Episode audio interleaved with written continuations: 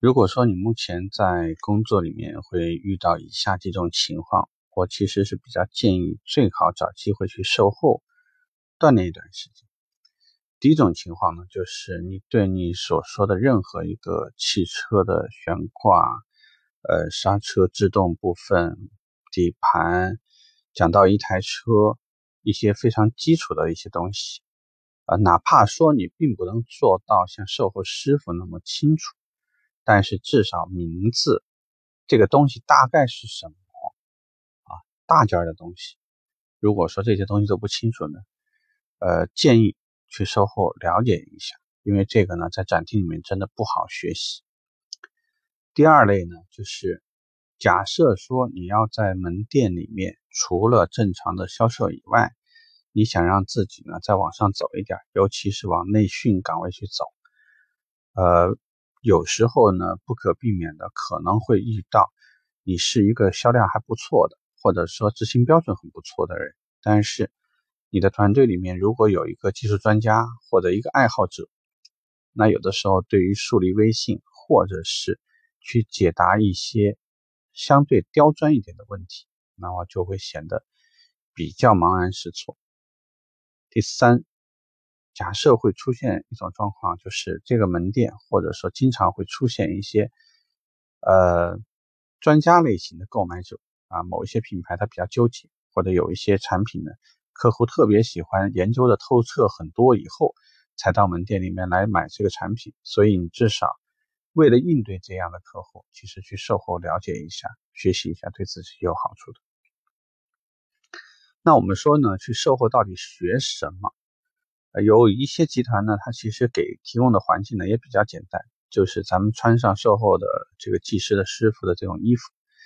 因为你这样呢，我想代入感会比较强一些，你可以有一种角色转变的感觉。呃，进入售后的车间的时候呢，初期大家会有一些不太适应，因为还是有不少的车间里面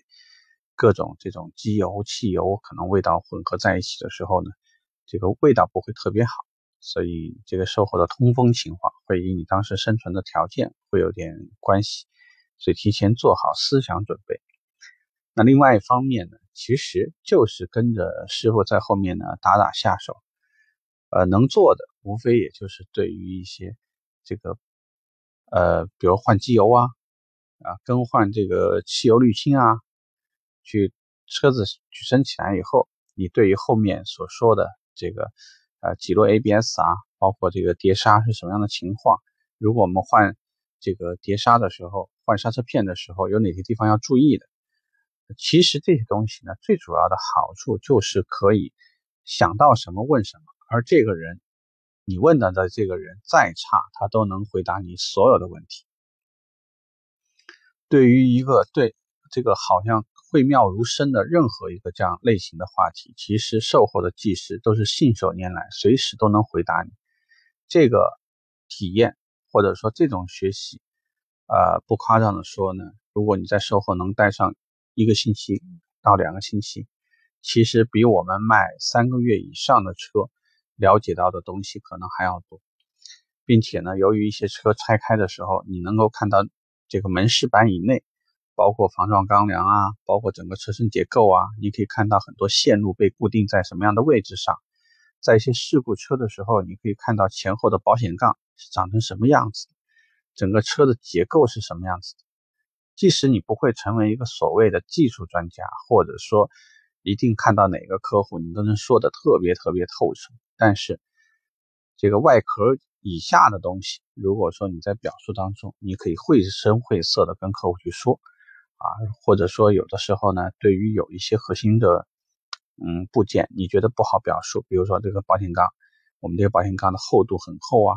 那有可以拍个照，对吧？对于我们这个车身结构里面的话，有一些你觉得可以拿照片可以给客户进行说明的，你都可以有用这种方式。呃，很确定的结果就是你在售后待过和没有待过，其实对于一个人。未来，尤其是你很长时间准备做车行的人来讲，其实差别很大。所以，假设说你现在找不着方向，但是又很确信你想在这个行业长期发展，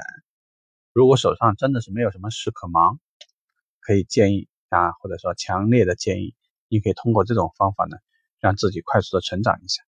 应该帮助很大。OK，这个话题我们到这，拜拜。